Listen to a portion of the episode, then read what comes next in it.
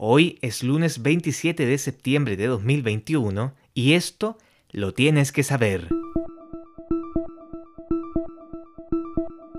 Soy Elías Mesa de La Fontana y te traigo los principales titulares que tuvo nuestro sitio web www.lafontana.cl los últimos 7 días, en su edición Ñuble.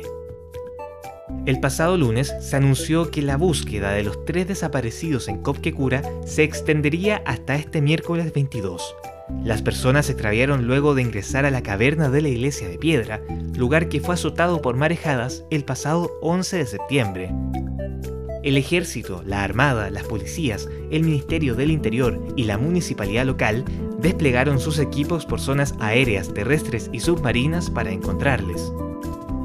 El fin de la búsqueda, decretado por el fiscal jefe de Quirihue, se dio 10 días después del extravío. A pesar de ello, carabineros y civiles todavía continúan las indagaciones en la zona.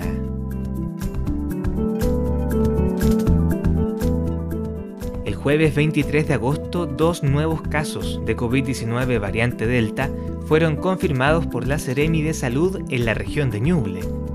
Ambas personas, según relató la autoridad sanitaria, fueron aisladas oportunamente. El Seremi de Salud, Eric Jiménez, detalló que se trata de una mujer de 76 años y un hombre de 52. Ambos son de San Carlos, pero no tienen conexión epidemiológica, es decir, no hubo contagio entre ellos, sino por separado. Jiménez explicó que en ambos casos la positividad fue detectada tras un test PCR realizado en el Hospital Benicio Arzola de San Carlos. En el caso de la mujer, inmediatamente ella y un contacto estrecho fueron derivados a residencia sanitaria, dijo el Ceremi. Para el hombre se dispuso cuarentena en residencia sanitaria para él y 13 contactos estrechos familiares y laborales, añadió la autoridad.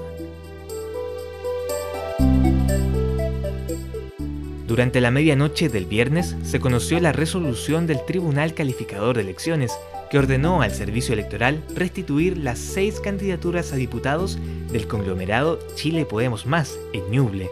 Lo mismo ocurrió con la lista del pacto Apruebo Dignidad.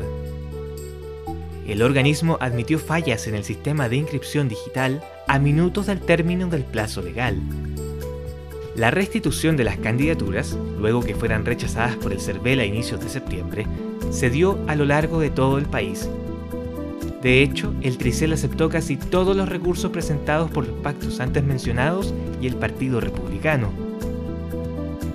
De esta forma, las candidaturas de Apruebo Dignidad, Susana Yáñez, Jonathan Chandía, Evelyn Montalva y María Negrete, y las de Chile Podemos Más, Cristóbal Martínez, Marta Bravo, Natalie de la Hoz, Angélica Cuevas y el actual diputado Frank Sauerbaum, son ya oficiales. No pasó lo mismo con la carta local del Partido Republicano José Videla, cuya candidatura fue rechazada por el CERVEL en primera instancia y, finalmente, su reclamación no fue aceptada en el Tribunal Calificador de Elecciones. Eso fue todo por este episodio de Lo Tienes que Saber, un podcast de La Fontana.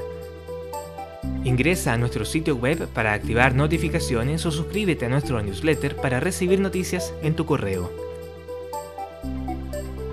Nos escuchamos pronto en Spotify, iTunes o Google Podcast para traerte las noticias que sí o sí tienes que saber.